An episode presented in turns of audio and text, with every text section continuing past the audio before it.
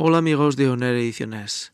Hoy traemos un comentario de interés y es que, bueno, pues parece que lo que es publicar en redes va a ser cada día más complicado. Más complicado porque leemos literalmente los medios de comunicación hoy. La revista de periodismo de Columbia, Estados Unidos, nos trae una noticia interesante. Dice, a principios de este mes, un tribunal australiano emitió una decisión en un caso de difamación de larga duración de Dylan Boller, quien en 2017 presentó una demanda contra varios medios de comunicación australianos, incluidos The Australian y The Sky News, propiedad de Murdoch, por comentarios hechos en sus páginas en Facebook por otros usuarios de Facebook. De hecho, la Corte australiana dijo que los medios de comunicación son legalmente responsables de los comentarios que sus lectores dejan en respuesta a las publicaciones, comparándolos con los editores de esos comentarios. Por su participación en facilitar, alertar y, por lo tanto, ayudar a la publicación de comentarios por parte de terceros. Fiesta de usuarios de Facebook.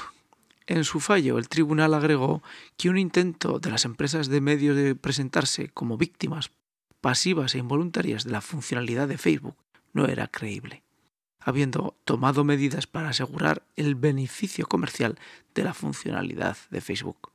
Los apelantes cargan con las consecuencias legales. Bueno, pues hasta aquí lo que queremos leer dentro de la noticia. Y lo que es evidente, cada movimiento que hacemos dentro de las redes sociales, la responsabilidad legal se va cercando y acercando a los usuarios.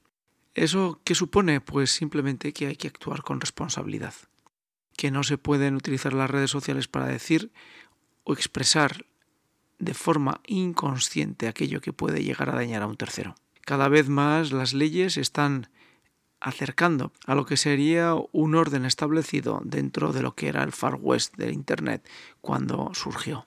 Ahora las redes sociales pues son un escaparate, pero quien está publicando debe controlar los comentarios a terceros.